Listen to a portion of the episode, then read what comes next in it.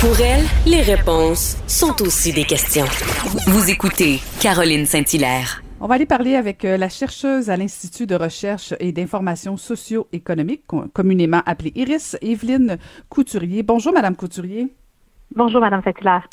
Content de vous parler. Je fais partie de celle qui a lu avec beaucoup, beaucoup de curiosité et d'attention votre, votre, votre, votre rapport Fiscalité municipale, une réforme nécessaire pour une transition juste.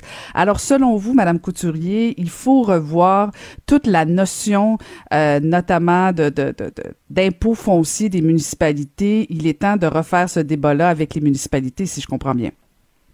Absolument. L'impôt foncier, qui est la façon dont les villes se financent majoritairement au Québec et au Canada et dans plusieurs pays, mais c'est un modèle qui est basé, euh, qui a commencé au 19e siècle, qui a, qui a fleuri au 20e siècle, mais rendu au 21e siècle, avec les changements climatiques et le, le défi qu'on a côté euh, développement et protection des ressources naturelles et des terrains, des territoires, euh, ben il faut qu'on revoie la façon qu'on fait les choses parce que les villes sont un peu dans un carcan qui les encourage à un développement qui est pas euh, qui est pas en phase avec les besoins de l'environnement. Mhm. Et dans le fond, ce que ce que vous dites, c'est que bon, puis, puis, je l'avoue, je l'ai été mairesse, alors euh, je comprends très bien euh, le paradoxe euh, du développement des municipalités où on veut pas nécessairement augmenter les taxes foncières, qui sont essentiellement les seuls revenus, en tout cas la grosse majorité des revenus des municipalités. Et le défi, c'est de dire ben voilà, je je veux pas développer davantage, mais en même temps, c'est le seul revenu. Et, et vous dites en même temps, effectivement, ça devient nuisible pour cette transition euh, qu'on veut, cette transition énergétique au niveau de l'environnement des municipalités. Euh, mais comment comment concrètement on peut modifier ces impôts-là alors qu'on sait que bon chacun des gouvernements supérieurs, que ce soit fédéral, provincial, est un peu protecteur là, des sommes des sommes reçues? Pourquoi le gouvernement du Québec donnerait plus d'argent ou plus de pouvoir aux municipalités et en même temps ça, ça va lui en lui, lui en enlever pardon au niveau des, du gouvernement provincial?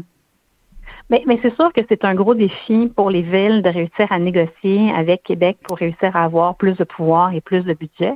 Euh, en même temps, il y a le pacte fiscal qui est renégocié tous les cinq ans, donc il y a toujours cette, porte-là qui est possible. Ce pas des négociations qui sont faciles, j'en conviens.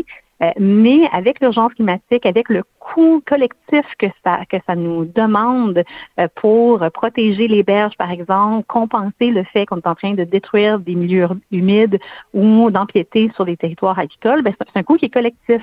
Euh, quand arrivent des inondations, quand arrivent des sécheresses, quand arrivent des tornades, on en voit de plus en plus avec les changements climatiques.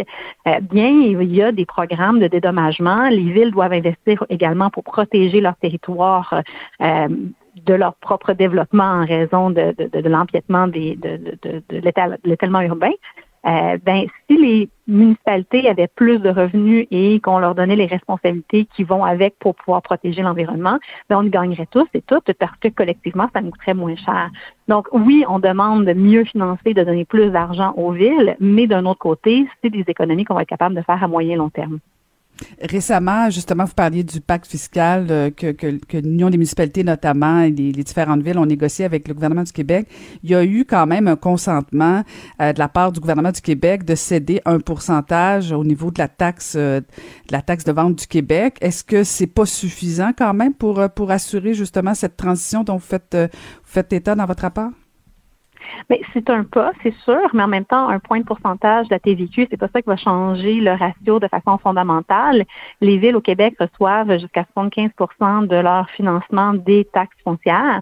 Donc, un point de pourcentage, ça permet d'avoir une certaine diversification, ça permet euh, d'aller chercher la croissance économique, de la, de la redistribuer aux villes, au gouvernement de proximité, c'est une très bonne chose mais en même temps, c'est pas suffisant pour pouvoir vraiment changer le dosage fiscal. C'est pas suffisant pour pouvoir changer la donne euh, quant à, au choix que les municipalités peuvent faire pour euh, améliorer leurs revenus et répondre aux responsabilités qu'on leur donne en matière de changement climatique, mais aussi en matière de justice sociale, de développement juste, d'avoir une ville à taille humaine qui réponde aux besoins de la population. Mm, votre étude, euh, Madame Couturier, vous êtes penchée sur euh, d'autres cas ailleurs que le Québec, euh, notamment en Allemagne et en Suède. Qu'est-ce qu'on fait dans ces pays qui, qui pourraient nous inspirer au Québec? Mais on a regardé l'ensemble des pays de l'OCDE pour voir euh, quels étaient les différents modèles. Puis on a vu que bon, les pays anglo-saxons visent plus, euh, utilisent plus la taxe foncière. Les pays scandinaves, mais aussi la Suisse, le Japon, eux autres vont plus vers les taxes sur le revenu, donc l'impôt sur le revenu qui est redistribué aux villes, aux municipalités. Euh, et ce sont aussi ces pays-là où, où les villes ont les plus grands budgets et ont les plus grandes responsabilités dans les dépenses publiques. Donc, on, on a regardé l'Allemagne et la Suède, deux pays qui utilisent l'impôt sur le revenu pour se financer, pour voir qu'est-ce que ça voulait dire. Puis on voit qu'ils ont plus de marge de manœuvre, sont plus en mesure de d'investir dans leur territoire, d'investir dans leur population, de répondre euh, aux, besoins des gens qui habitent sur le territoire. Donc, on pense que c'est vraiment une voie d'avenir d'avoir un, autre dosage, d'avoir plusieurs, euh, on pourrait dire, flèches à l'arc des budgets des villes pour que quand arrive le moment d'essayer de répondre aux besoins de la population, ben il y ait plusieurs recours pour augmenter leurs revenus et répondre à leurs responsabilités qui sont de plus en plus grandes. Et, si je me place du côté euh, du citoyen, du contribuable, Madame Couturier, bon, vous parlez d'éco-fiscalité, de de, de, de, regarder au niveau de la taxation pour euh, l'eau, euh, les matières résiduelles. Est-ce que on, est, si on appliquait les propositions que vous faites au niveau des municipalités, est-ce que ce serait pas la porte ouverte pour les villes de taxer, d'aller chercher, oui, plus d'argent, ce qui est un avantage pour les, les gestionnaires des villes, mais est-ce que ce serait pas une façon de taxer davantage le contribuable le au bout de la ligne?